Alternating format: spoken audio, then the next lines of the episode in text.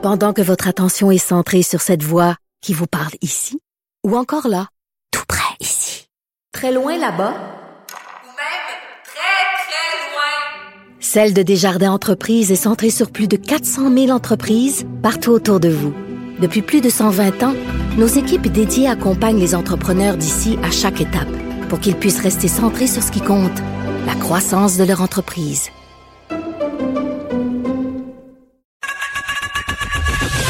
Geneviève Peterson. Une animatrice pas comme les autres. Cube Radio. On est avec Nicole Gibault. Nicole, salut. Bonjour Geneviève. Écoute, on poursuit notre discussion euh, sur la violence conjugale. Je voulais euh, attirer l'attention sur un, un article d'Amélie Pineda et de Magdalene Boutros qui travaillent pour Le Devoir, qui font beaucoup d'articles sur la violence conjugale dans le cadre de la vigile faite par Le Devoir depuis quelques mois.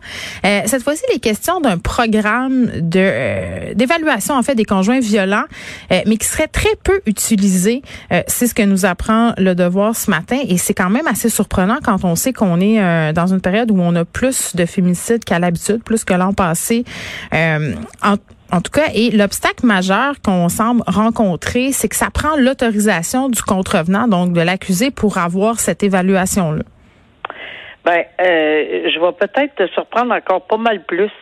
Parce que, parce que j'ai lu cet article-là, puis j'ai dit, comment 2018? Geneviève, j'ai fait ça une grande partie de ma vie. OK.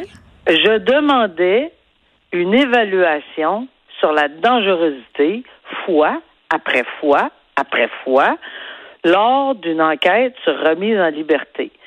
Euh, ceux et celles qui se souviennent de cette époque, on parle pas là, de, dans 1940, là, on parle quand même relativement, ben, en tout cas, de toute mm. évidence, euh, cette juge-là était pas là à, l'époque où. Alors, j'ai l'impression que ça, date dans. Mais on le faisait régulièrement. Bon, là, j'ai fait euh, toutes sortes de recherches aujourd'hui.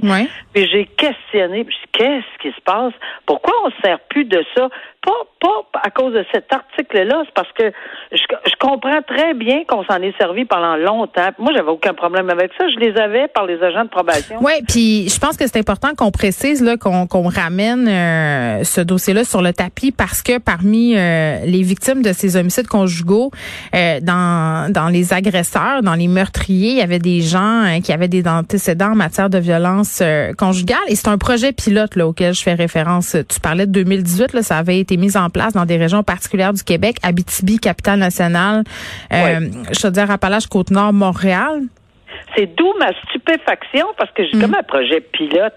Euh, on l'a fait pendant des années par les agents de probation. Même chose que ça, par les agents de probation. Et à ce que je sache, la présomption d'innocence le droit au silence a toujours existé. Fait que c'est mhm. pas nouveau ni ancien. Et oui, on avait cette mise en garde tout le temps de présomption d'innocence, mais on est à l'enquête sur caution. On est à l'enquête sur la remise en liberté potentielle et on a des critères à respecter, puis on a certains, euh, tu sais, de savoir, le juge, là, ou la juge veut mhm. savoir si oui ou non on va accepter de remettre cette personne-là en liberté. Donc, lorsqu'il y avait une objection, parce qu'on comprend, il faut que je mette les pendules à l'heure, les gens de la misère pensent tout le temps que c'est les juges qui remettent en liberté. La décision, je l'ai dit avec toi, la décision, c'est le DPCP, c'est le procureur de la mm. couronne qui décide oui ou non de remettre quelqu'un en liberté quand les accusations sont portées et l'arrestation est faite, pour le traduit devant les tribunaux. Alors la couronne dit j'ai pas d'objection, voici les conditions, le juge a rien à dire. Le, le, le DPCP dit nous avons une objection, on fait l'enquête. Là, c'est le juge qui décide.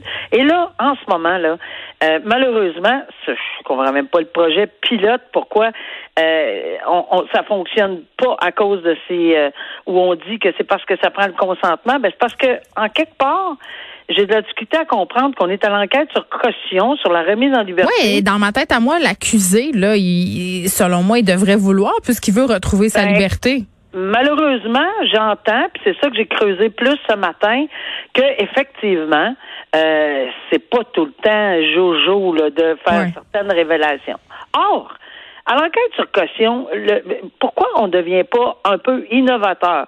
laissons faire le projet pilote, puis oui, en respectant la présomption d'innocence, parce que je suis la première à le dire, oui, en respectant le droit au silence, mais on a quand même une décision comme juge à prendre. Puis en ce moment, on n'est plus à l'époque 2018, on n'est plus à l'époque 2016-2015, on est en pandémie, on est exacerbé par certaines situations, puis ça fait partie de ce que le juge doit prendre en considération comme circonstances entourant les événements. Donc, pourquoi pas devenir innovatif? Puis je pense que faut faire, faut, faut faire confiance aussi lorsque la couronne ne sait pas ou le DPCP ne sait pas trop quoi décider, Hmm. de dire, regarde, laissons-le au juge, là, puis je vous garantis que, en tout cas, pour certains que je, que, que, que je sais, là, euh, on a plusieurs questions qu'on a à poser. D'abord, premièrement, il y a un entourage. On veut avoir, puis pourquoi pas aller avec les agents? Mais je sais que les agents de probation, probation maintenant sont dans sont dans un autre domaine. On les a changés, là, sont sous la direction des prisons, ce qui n'était pas avant, ce que je savais pas. Euh, mais mais il doit avoir quelqu'un, quelque chose, un organisme, puis pas hier, là. Pas, c'est-à-dire pas demain, hier. Puis si ça passe par les agents de probation, est-ce qu'il peut y avoir une branche qui dit, bon, ben ces agents-là, même en allant chercher de l'information de façon générale, euh, ils pourraient informer le tribunal? Ben, c'est d'une importance capitale. Puis de l'autre côté, la seule option qu'on me dit qui existe encore aujourd'hui, c'est de les envoyer à Pinel, des psychiatres, puis des ci, puis des Pour évaluations évaluer, parce que dans le fond, euh, le service d'évaluation des conjoints violents, là, juste pour qu'on sache un peu de quoi il en retourne, c'est une série de questions. Tu sais, on, on cherche à déterminer, par exemple, si la personne euh, a des armes à la maison, euh, si la personne a un problème de consommation, là, alcool, drogue, des problèmes de santé mentale.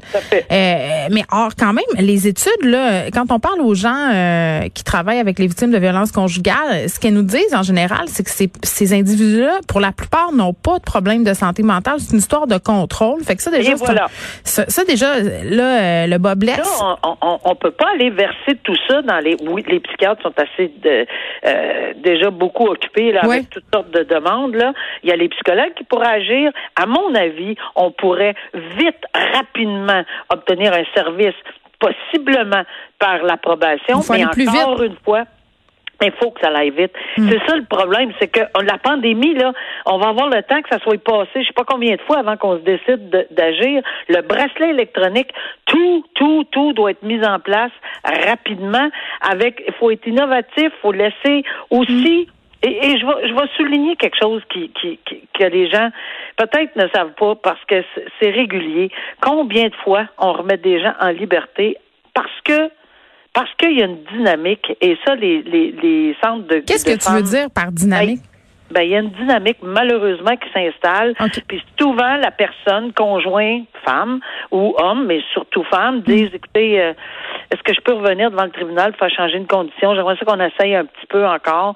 Ou voulez-vous retirer les conditions? On a des enfants. Et bon, c'est- Moi, je comprends ce que tu veux dire. Il y a beaucoup, beaucoup, beaucoup. Moi, là, euh, je peux dire que sur cinq dossiers en matière de violence conjugale, Hmm.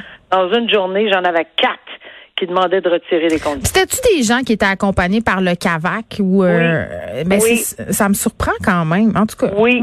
Et je me surprenais moi-même et je, je, je posais les mêmes questions, j'avais les mêmes interrogations. Et ça, c'est et pour avoir vérifié ce matin, tout de suite là, sur Oui. le terrain là, ça me, on me dit que c'est encore pareil. On a encore plusieurs demandes. En même temps, il faut Euh, croire à la réhabilitation. Un homme qui admet qu'il y a un problème de violence, qui accepte de suivre des thérapies, euh, moi, je veux y croire à ça aussi. J'ouvre une autre parenthèse. Pourquoi Oui. pas ouvrir là, là, une autre parenthèse importante? Quand je dis de peser sur tous les pitons en même temps, le bracelet, les, les, les, les rapports sur la dangerosité, le Mhm. plus efficace, le plus vite, puis aussi parce qu'il n'y en a pas, on me dit, est-ce que c'est vérifié? Non. Je vous le dis tout de suite, là, c'est pas moi qui l'ai vérifié.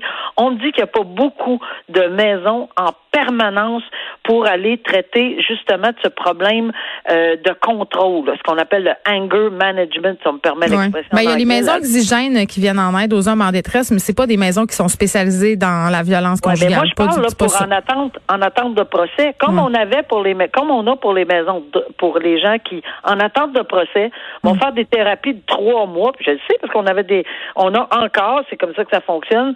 euh, on a des rapports d- d'étape mais c'est parce que euh, euh, deux, trois mois dans une maison comme ça, mais il n'y en a pas, apparemment, en tout cas, entre guillemets. Hmm. S'il y en a, ça serait le fun qui lèvent le drapeau. Est-ce qu'ils sont prêts à accepter des hommes qui vont être libérés sous caution?